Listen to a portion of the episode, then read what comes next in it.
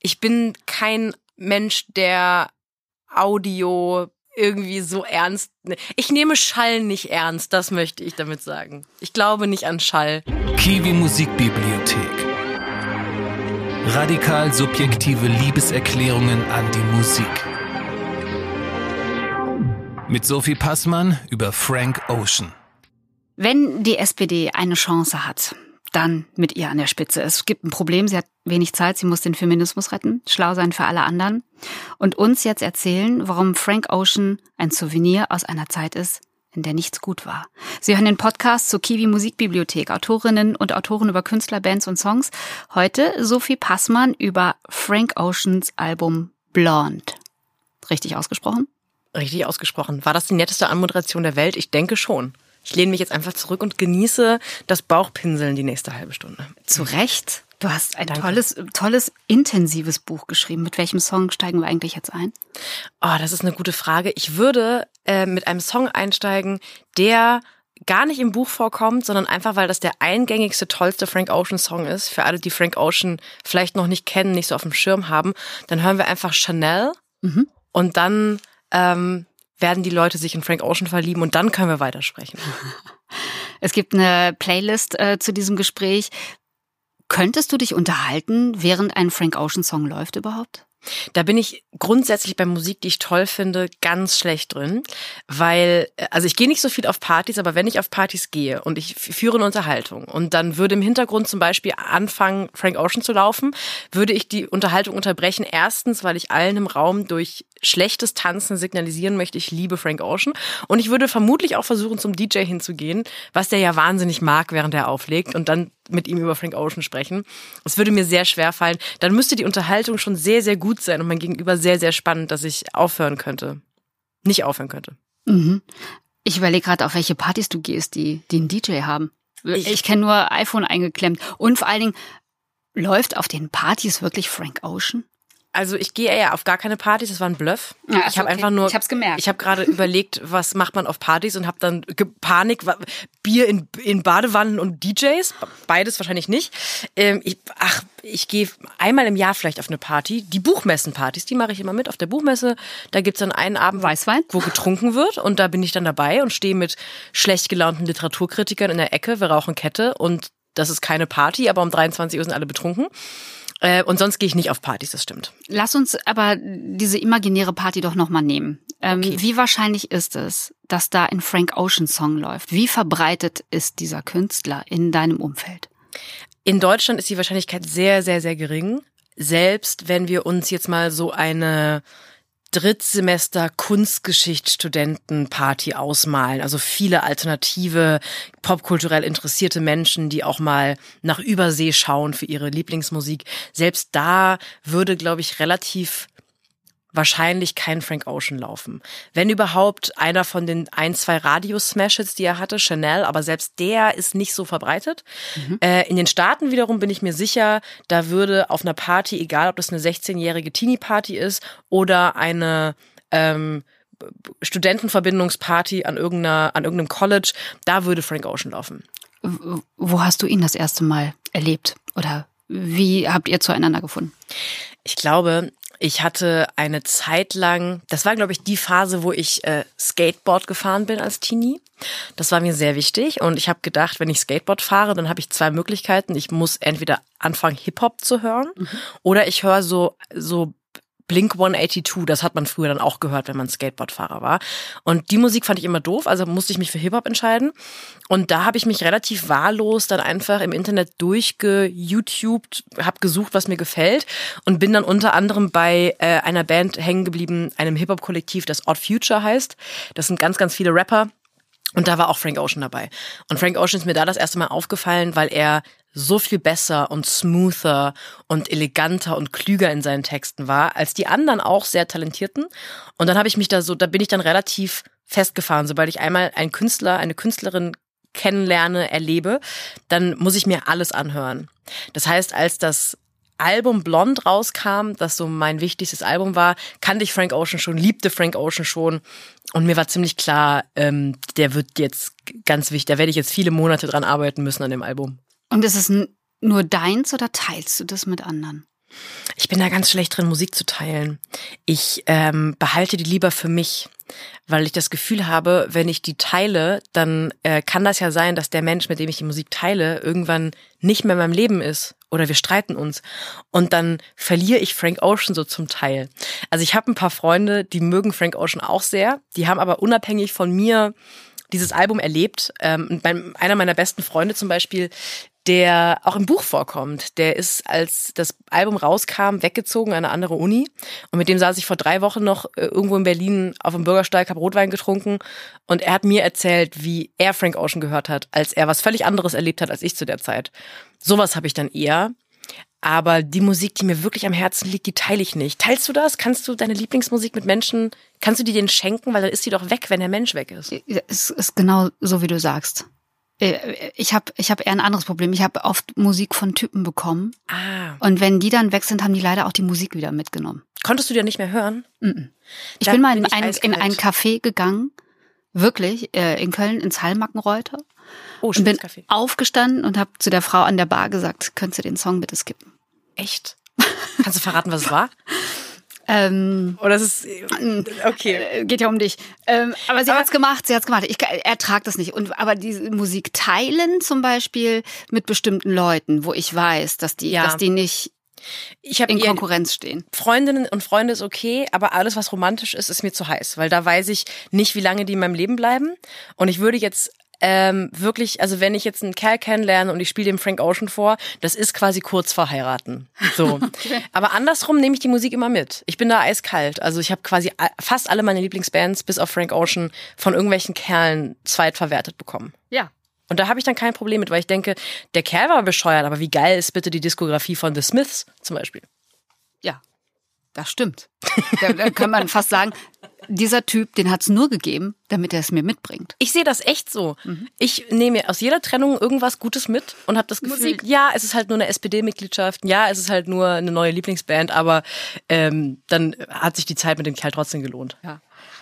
Wie kamen wir auf das Thema? Hast du, an, an, du hast erzählt, du hast dich durchgeYouTubed und bist dann auf Frank Ocean gekommen. Wann war klar, der ist anders als alle anderen? Was hat er dir gegeben, was andere nicht geben konnten?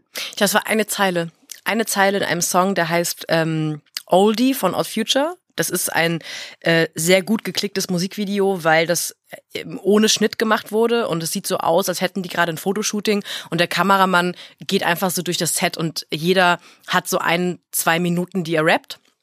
Und dann geht der Kameramann weiter und das ist irgendwie sehr cool und sehr wild und ein sehr schönes Musikvideo und deswegen hat das Millionen von Klicks.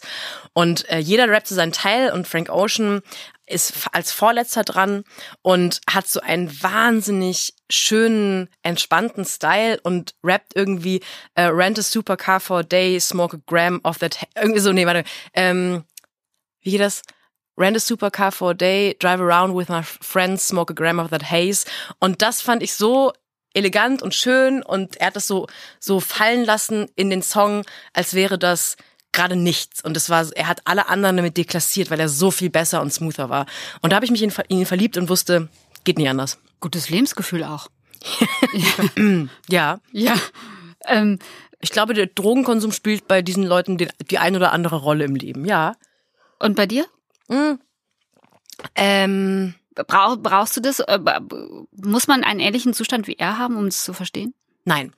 Äh, ich, also ich glaube, er rappt vor allem viel von Kiffen mhm. in dieser, in der ersten Phase seiner Musik und in Blond ähm, konkret geht's auch viel so um Partydrogen und um um er beschreibt das immer einigermaßen poetisch, aber wenn man dann so drüber nachdenkt, was es, was er für Symptome beschreibt, meint er da meistens wahrscheinlich irgendwie Koks oder irgendwas anderes. Okay. Damit habe ich wenig Erfahrung, aber auch im Buch äh, beschreibe ich eine eine Szene, einen Sommer, ein ein Partywochenende in Berlin, wo ich ähm, man kann es offen lassen. Ich habe es pädagogisch wertvollerweise, weil meine Eltern vielleicht mitlesen, offen gelassen, ob ich da Tabletten genommen habe oder nicht. Aber ich bin überhaupt nicht affin. Ich finde es eher ein bisschen albern und ungesund. Ist es denn die Musik von ihm oder ist es der Typ oder ist es das Gesamtpaket? Die Musik tatsächlich.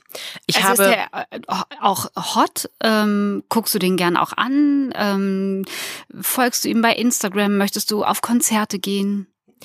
Über interessanterweise überhaupt nicht. Und ich bin Superstar-affin. Ich habe, äh, ich würde ums ans andere Ende der Welt reisen, um Benedict Cumberbatch zum Beispiel kennenzulernen, mhm. den Schauspieler, den ich sehr liebe. Sherlock Holmes. Ja, oder ich verehre Billie Eilish. Und wenn ich die treffen ja. würde, würde ich am ganzen Körper zittern und könnte kein Wort rausbekommen, obwohl die, glaube ich, 17 ist oder Fun so. Fun Fact. Was?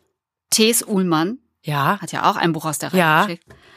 Hat seiner Tochter als Was? allererstes Konzert ihres Lebens Billie Eilish präsentiert. Und deswegen liebe ich T.S. Ullmann. Das Unter anderem. Gänsehaut. Muss ich, muss ich gleich anrufen. Ja. Mein erstes Konzert war Farin Urlaub. Anderes Thema. Da wäre ich auch wahnsinnig nervös. Wenn ich Farin Urlaub treffen würde, Kann würde ich sagen. auch unglaubliche Angst haben und wäre sehr nervös. Und bei Frank Ocean nicht, weil ich überhaupt nicht auf Frank Ocean stehe. Mhm. Das ist schon mal der erste Teil. Äh, und weil der für mich nicht als Figur funktioniert, sondern als die Kunst, die er macht. Und das finde ich, habe ich ganz selten. Ich verliebe mich meistens in das Gesamtwerk, Künstler und Kunst. Und bei Frank Ocean ist es eigentlich vor allem die Musik. Jetzt ist es vor allem dieses Album in diesem Buch, es ist das Jahr 2016. Ja. Ähm, glaubst du, dass es Zufall war? Dass das Dieses Jahr, in dem, so beschreibst du es, wenig gut war und es kommt dieses Album, das anders ist als die anderen Alben. da habe ich total lange drüber nachgedacht, weil ich zwischendurch ein bisschen Angst hatte. Frank, dieses Album fühlt sich für mich an, wie man lernt doch manchmal Leute kennen und weiß noch gar nicht, dass sie so wichtig für einen werden und denkt dann, wenn die auf einmal wichtig für einen sind, denkt man mit so einer Art von Unsicherheit und Angst an das Kennenlernen, weil man, weil man merkt, ich wusste damals noch gar nicht, dass es mein Mensch wird. Und so fühle ich mich mit Blond, weil ich es das erste Mal gehört habe und nicht wusste, dass das das Album des Jahres und des Jahres darauf und des Jahres oder überhaupt das Album von dieser Phase wird, die ich hatte. Und ich habe total Angst, dass das jedes andere Album hätte auch sein können. Also wenn das zwei Monate später rausgekommen wäre oder vorher und stattdessen wäre das neue Florence and the Machine Album rausgekommen, dann hätte ich halt das gehört. Aber Vorsicht, Florence and the Machine kann sehr, sehr intensiv sein. ich verehre die, aber Absolut. es ist halt nicht, es ist halt nicht, die haben halt viele tolle Alben rausgebracht, aber nicht kein Album, das, über das ich ein Buch schreiben würde. ja. Und am Ende des Tages ist es eigentlich ein bisschen egal. Vielleicht war es Zufall, vielleicht war es Schicksal. Es ist halt auf jeden Fall jetzt da und ich werde es, glaube ich, nicht mehr aus meinem Leben rausbekommen. Es wird immer so ein Album sein, das ich anhören werde und immer an diese Zeit denken werde, aber eher mit so einem ganz schön gut, dass es vorbei ist und ganz schön krass, was ich alles manchmal hinbekomme, wenn ich mich zusammenreiße. Das habe ich überlegt. Was passiert, wenn du es jetzt nochmal hörst? Ist es, kannst du mit Abstand gut auf dieses Jahr gucken oder tun dann alte Narben weh? Beides. Aber das kommt auch ein bisschen auf die Tagesform an. Es gibt auch Tage, wo ich blond höre und ich will mich dann krampfhaft dran erinnern. Es ist eben nix gut. Es ist drei Jahre später und es ist immer noch alles genauso blöd wie damals. Ähm, schön, wie ich damals sage, obwohl es 2016 ist, wovon ich spreche. Ähm, und manchmal höre ich's, weil ich mich dran erinnere, dass das schon alles besser ist und dass ich das vor allem ganz schön gut hinbekommen habe. Und ähm, in den meisten Fällen ist es eigentlich ein schönes, nostalgisches Hören. War, war denn Frank Ocean oder war Blond, ähm, hat das ein Gefühl intensiviert? Vielleicht auch auf eine gefährliche Art und Weise? Oder war er auch heilsam?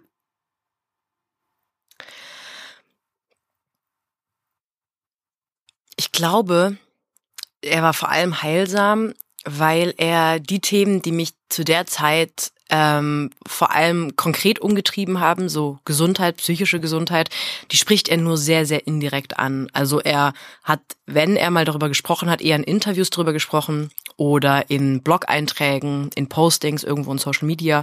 Und ich habe ja schon erzählt, das sind so nicht die Sachen von Frank Ocean, die mich mitnehmen. Es war vor allem das geschlossene Werk des Albums.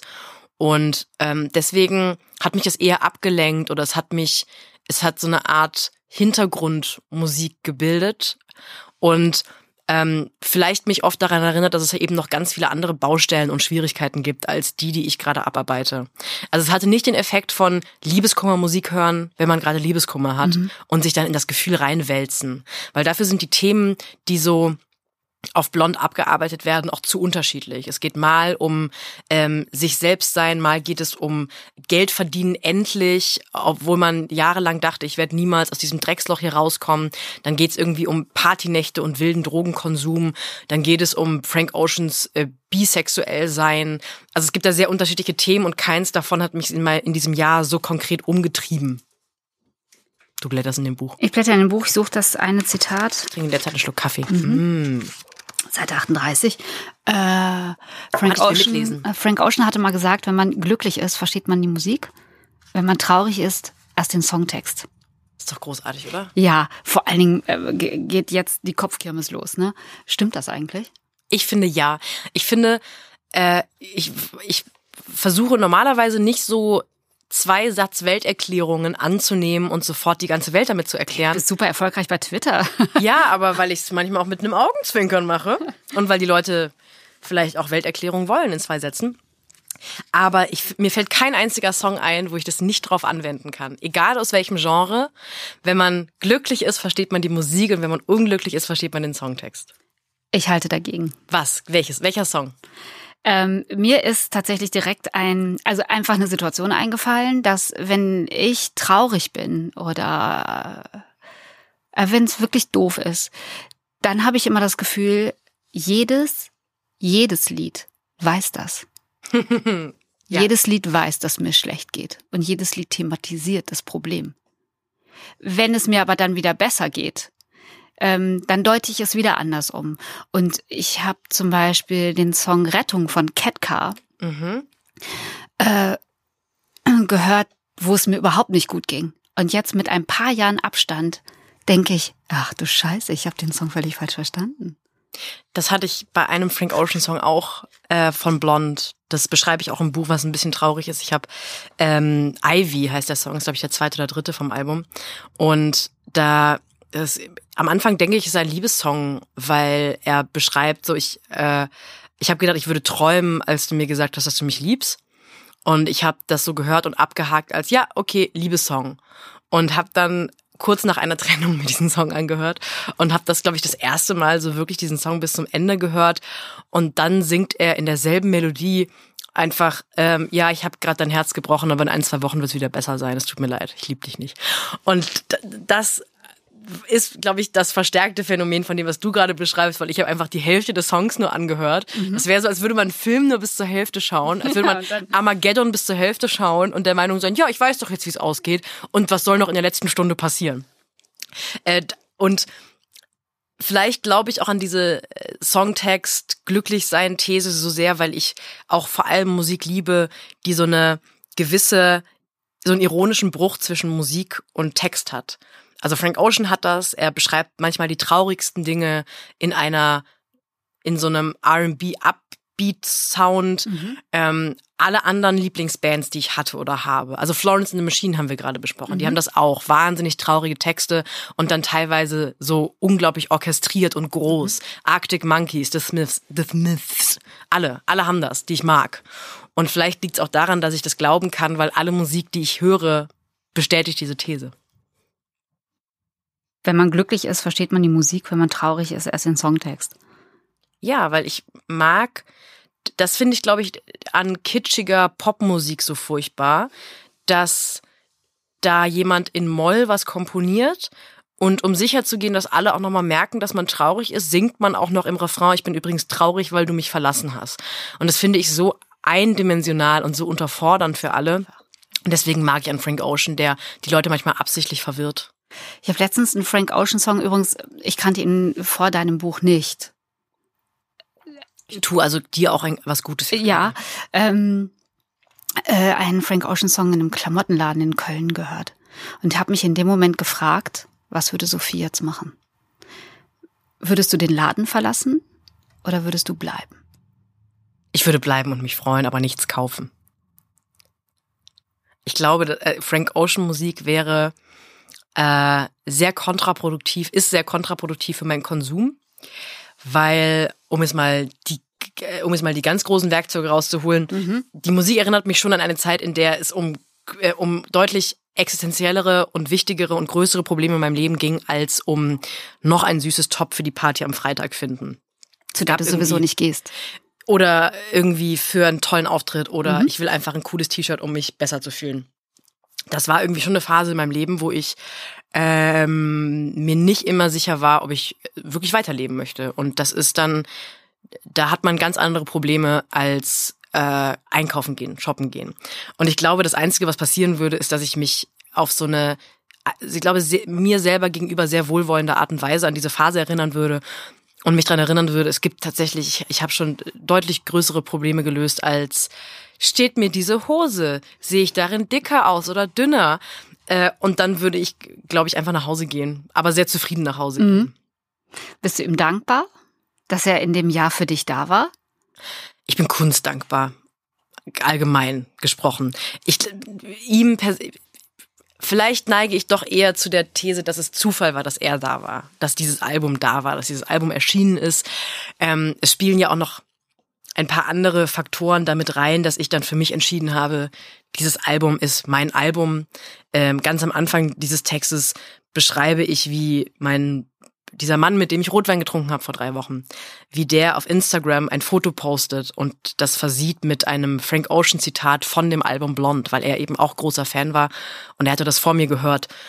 Und ähm, ich glaube, da kommen dann einfach so verschiedene Sachen zusammen, die dafür sorgen, dass ich Frank Ocean hatte, der mir dadurch geholfen hat. Aber ich glaube, ich bin nicht per se ihm dankbar, sondern einfach, ich bin dankbar, dass es Dinge gibt, die schön und wahr und gut sind. Und die helfen einem manchmal, wenn man nicht so richtig weiß, was noch wahr und schön und gut sein soll.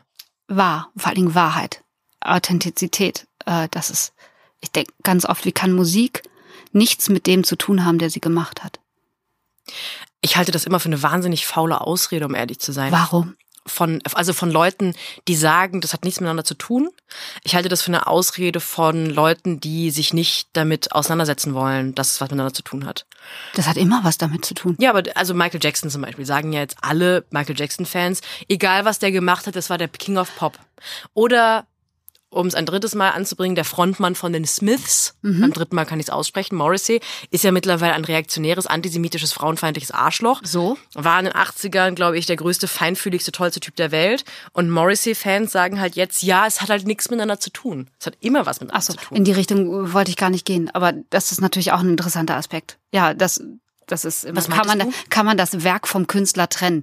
Das ist, ist die Frage. Ich denke, wenn du so ein Gefühl für, für dieses Album Blond hast, dich verstanden fühlst, in dem Moment, habe ich es richtig verstanden? Mhm. Du fühlst dich verstanden, du fühlst dich aufgehoben, gut begleitet. Dann denke ich, er muss es doch eigentlich genauso gefühlt haben, als er es gemacht hat. Ja, das ist. Äh er kann nicht ganz so anders gewesen sein als du. Ich glaube, der kann nicht ganz woanders gewesen sein, aber ich glaube, ist nicht das der, ist nicht das meistens der Grund für das größte zwischenmenschliche Unglück, dass Leute eigentlich theoretisch am selben Punkt sein müssten, aber es nicht sind? Also selbst, es gibt es ja selbst bei Pärchen und Freundschaften und Familien, dass man sogar dasselbe erlebt zur selben Zeit und völlig unterschiedliche ähm, Schlüsse daraus zieht. Und deswegen glaube ich nicht, dass Frank Ocean eins zu eins dieselben Sachen erlebt haben muss. Ich habe da ja mit Sicherheit auch sehr ausgewählt und, und sehr opportunistisch immer wieder Sachen rausgezogen, die mhm. mir genau an dem Tag passten. Und Songs, die mir nicht passten, die habe ich vielleicht auch wohlwollend geskippt. Das heißt, er wird nicht komplett fern von meinem Charakter sein, aber ich glaube nicht, dass wir denselben, dieselbe Phase des Lebens hatten, als er das geschrieben hat und ich es gehört habe. Ähm, was was ist in deinem Leben ähnlich oder was kann in deinem Leben ähnlich intensive Gefühle auslösen wie Musik? Äh, gute Serien, gute, also Film, Film und Serien. Ähm, Sag mal, welche, wo du sagst, da, da, da, wir sind zusammen? Also, ich kann jetzt ein sehr populäres Beispiel nehmen. Ich finde das Staffelende Staffel 3 Stranger Things mhm. hat äh, mich so angeregt und fröhlich gemacht und traurig gemacht und dazu geführt, dass ich alles auf einmal fühle. Das kann Fernsehen manchmal für mich. Ähm, es gibt auch Filme, wo ich das gefühlt habe oder, oder auch irgendwie so nerdige, unbekannte Serien. Aber Stranger Things war jetzt das letzte, äh, wo ich merke, manchmal kann es das auch. Aber Musik hat da schon nochmal den Vorteil, dass man natürlich äh, das noch besser auf seine eigene, auf seine eigene Situation anwenden kann. Man kann dann in der Bahn sitzen und einen Song hören und so tun, als sei man im Musikvideo dieses Songs. Äh, Ehrlich gesagt, hab ich, hatte ich mir die Frage für ganz am Anfang überlegt. Ich habe mich gefragt, wie du Musik hörst. Ich habe überlegt, ob du, ob du still lebst, ob du zu Hause Wert auf, auf eine gute Soundanlage legst. Das glaube ich nicht. Da lachst du schon. Ich glaube, dass du, dass du, wenn du Musik hörst, sie über Kopfhörer hörst. Und nicht groß. Ich habe, das dürfen wir zwei Radiomenschen ja jetzt eigentlich gar nicht weiter erzählen. Ich habe ich hab sogar mir ich habe sogar ich habe zwar ein, ein DAB Plus Radio, das läuft aber nahezu nie, nie. Das läuft ehrlich gesagt immer nur allerhöchstens zweimal im Monat und zwar wenn ich morgens Sendung hatte bei 1 Live, komme ich um 9.10 Uhr nach Hause und habe manchmal dann eine Aufzeichnung bei WDR 5 und dann höre ich mich selber am Radio, weil ich noch nicht genug von meiner Stimme und von mir hatte. Und das ist der einzige und manchmal morgens Deutschlandfunk. Aber ich höre keine Musik, ich höre nichts über, über, über Kopf, über Lautsprecher, immer nur über Kopfhörer. Und zwar, ich habe auch so schrabbelige AirPods oder irgendwelche Kopfhörer. Ich habe noch nicht mal so geile Beats bei Dr. Dre Sachen. Mir ist, ich bin kein, kein Mensch, der Audio irgendwie so ernst. Ich nehme Schall nicht ernst, das möchte ich damit sagen. Ich glaube nicht an Schall. Ähm, So ein geiler Satz. Ich glaube nicht an Schall. und äh, ich bin da, ich bin da sehr quick and dirty und für mich, ich gucke mir auch lieber ein Fotobuch an mit tollen Fotografien, als ins Museum zu gehen und mir an weißen Wänden groß ausgedruckt, kuratiert irgendwelche ähm, Helmut Newton Fotografien anzuschauen.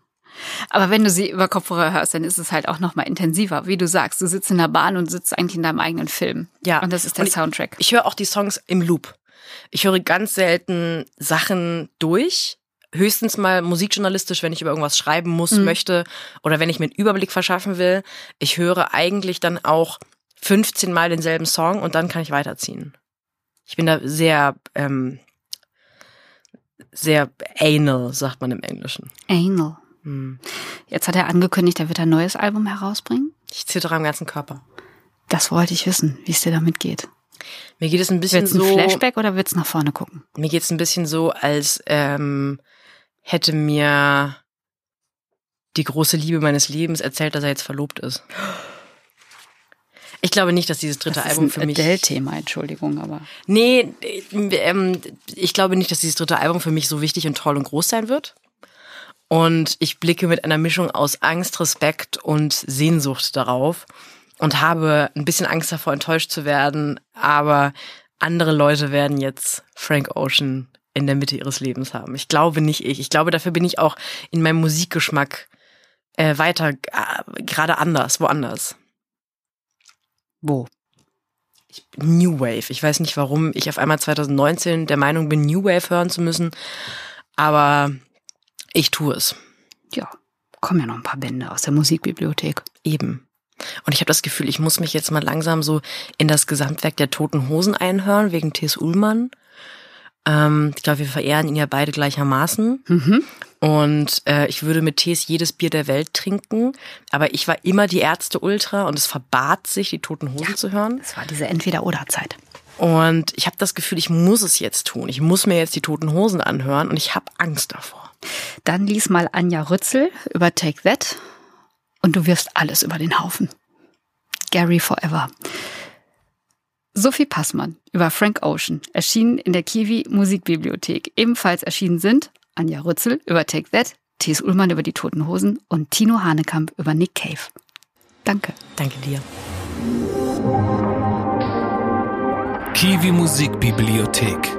Radikal subjektive Liebeserklärungen an die Musik.